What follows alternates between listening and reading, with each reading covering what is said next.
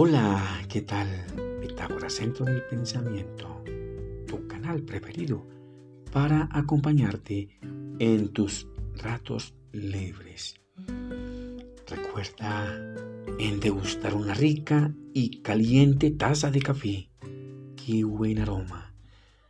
Bien, como de costumbre, los saludos fraternos y especiales para todos y todas las personas conectadas en este tu canal, Pitágoras Centro del Pensamiento. Qué bueno. Desde Bogotá, la capital de la República de Colombia. Una noche bastante fría y un poco lluviosa. Pero bien aquí acompañados de nuestra caliente y poderosa taza café. Qué rico. Lo que ha nacido morirá.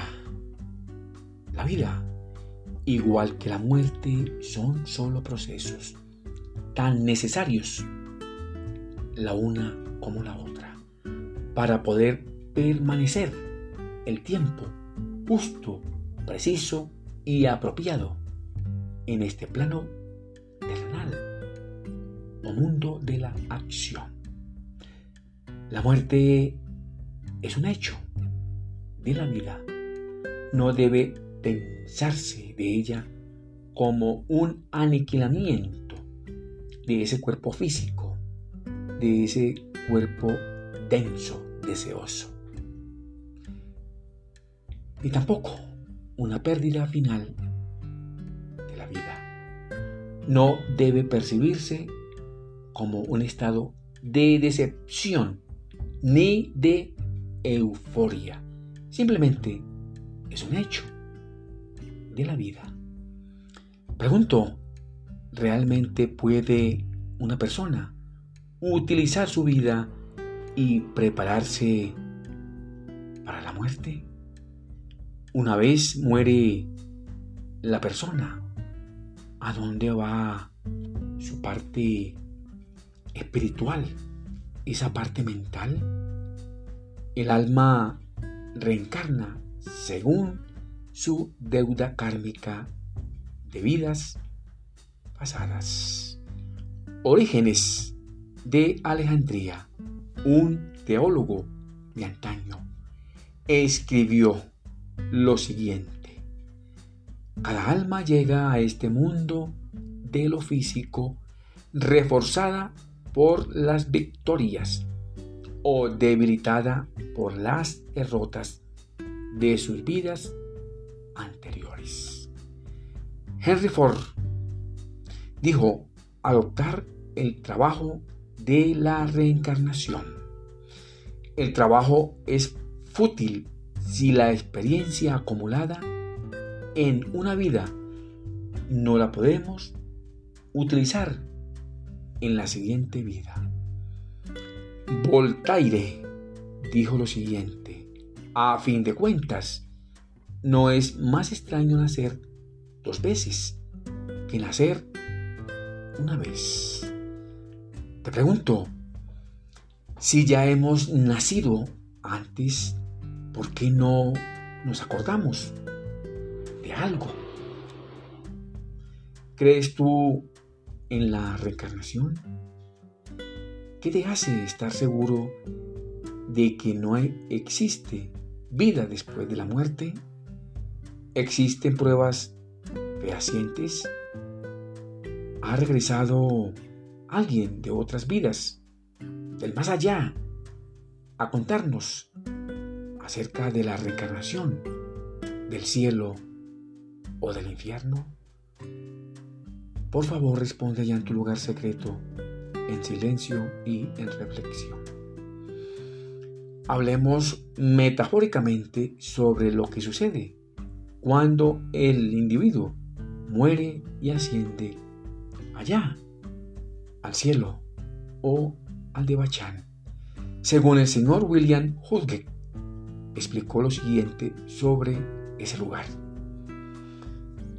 habiendo mostrado que más allá del umbral de la vida humana existe un lugar de separación llamado el purgatorio o Kamaloka, según el sánscrito, en donde la mejor parte del individuo es separada de sus elementales inferiores o elementos brutos, para que así la parte buena del ser humano pueda ascender al mundo divino, mientras que su parte mala se va lentamente desintegrando en el purgatorio.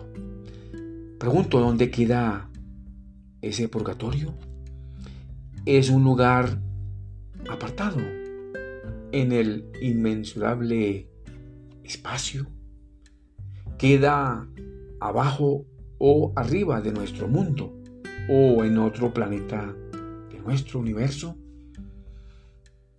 Ahora bien, pasemos a examinar lo que es ese estado superior de existencia después de la muerte, quizás a donde va la parte inmortal de la persona, es decir, la parte que viaja de vida en vida.